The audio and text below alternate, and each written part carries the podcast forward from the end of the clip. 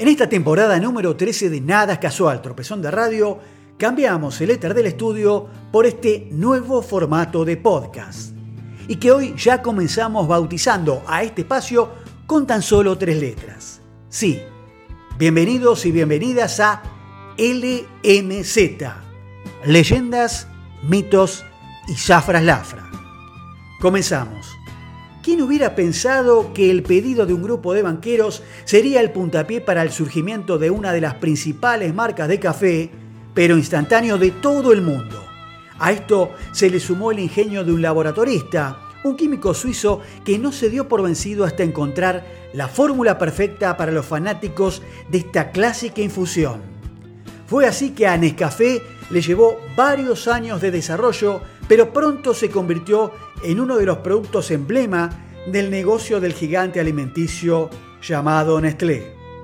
Max Morgenthaler, tal era su nombre, nació en 1901 en Berna, Suiza, y estudió química en la universidad local. Primero se destacó agregándole vitaminas a diversos productos lácteos hasta que en 1929 ingresó a trabajar en la compañía del país helvético. Esta había nacido en 1905 tras la fusión del emprendimiento de alimentos infantiles del farmacéutico Henry Nestlé con la compañía anglo-suiza de leche condensada.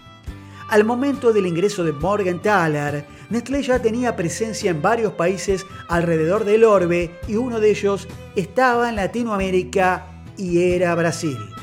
Sin embargo, ese mismo año se produciría un evento que cambiaría todo por completo el famoso Martes Negro de 1929 descompensó gravemente a la economía mundial por la recordada caída de la bolsa de Wall Street y el consecuente inicio de la Gran Depresión, o también conocido como el crack del 29.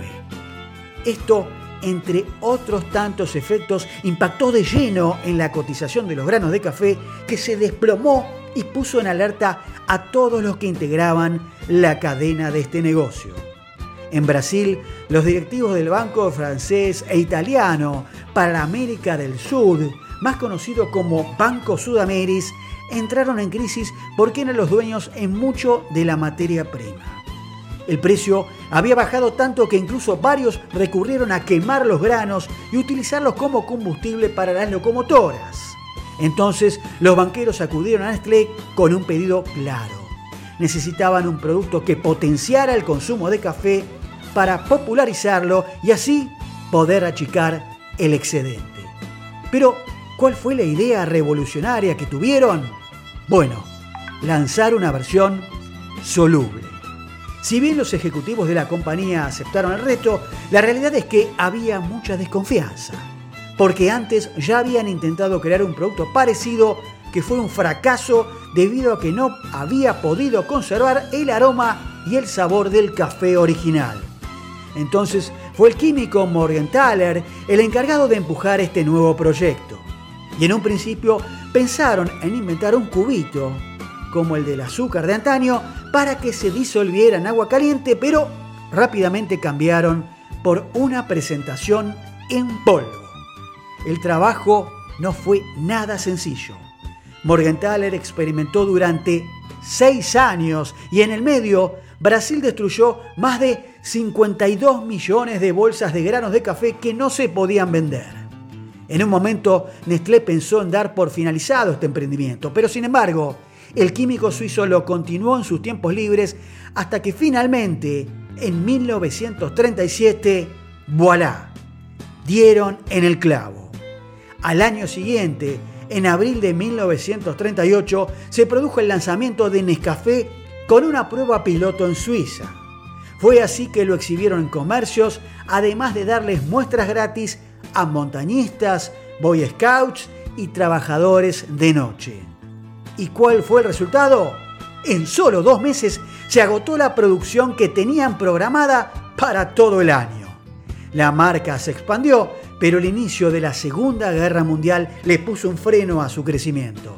Igualmente, el conflicto bélico no implicó un retroceso, y sus latas de café instantáneo se convirtieron en parte del paquete de suministros que recibían los soldados norteamericanos, y esto aún posicionó mucho más a la marca. En los años 60 cambiaron la lata por un frasco de vidrio y a mediados de esa década presentaron la versión de café soluble premium marca Nescafé Gold. A su vez, incorporaron su logo clásico, sí, ese, el de la taza roja como parte de la marca.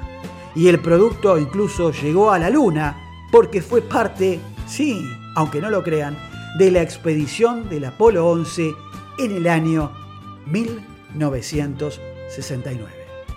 Hasta aquí la primera entrega de esta temporada número 13 de Nada escasó al tropezón de radio con este podcast que dimos en llamar LMZ.